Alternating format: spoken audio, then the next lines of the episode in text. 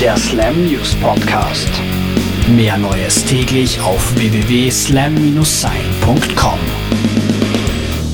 Im November erwartet uns ein neuer Longplayer von Sepultura. Das Konzeptalbum wird den Titel Alex tragen und dieser hat gleich zwei Bedeutungen.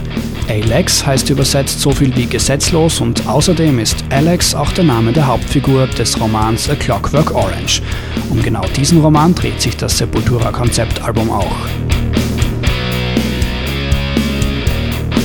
Vor knapp zehn Jahren gründete Guns N' Roses Gitarrist Duff McKagan die Band Loaded. Jetzt hat er diese wieder zum Leben erweckt und kündigt einen EP-Release-Termin für September an. Duff McKagan haut bei Loaded nicht nur in die Seiten, sondern zeigt sich auch für den Gesang verantwortlich. Vielleicht sollte er ganz einfach auch bei Velvet Revolver den leeren Platz hinterm Mikrofon einnehmen. Ein Ersatz für Sänger Scott Weiland ist nämlich immer noch nicht in Sichtweite. Rage Against the Machine Frontmann Zack Della Rocha hält nicht viel von aufwendigen Marketingstrategien.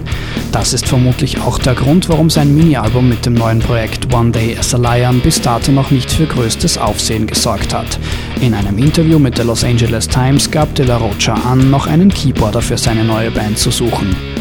Wie es mit der Zukunft von Rage Against the Machine aussehe?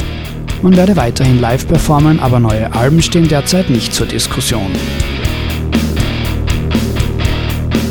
Das diesjährige Wacken Open Air ist vorbei und wie vielleicht einige von euch noch wissen, war es schon im März ausverkauft. Die Tickets für Wacken 2009 könnten laut aktuellen Zahlen noch dieses Jahr vergriffen sein. 10.000 der insgesamt 75.000 Tickets wurden bereits am ersten Vorverkaufstag abgesetzt.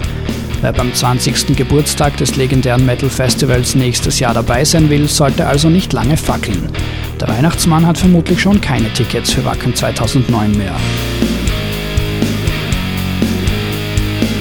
Der Slam News Podcast.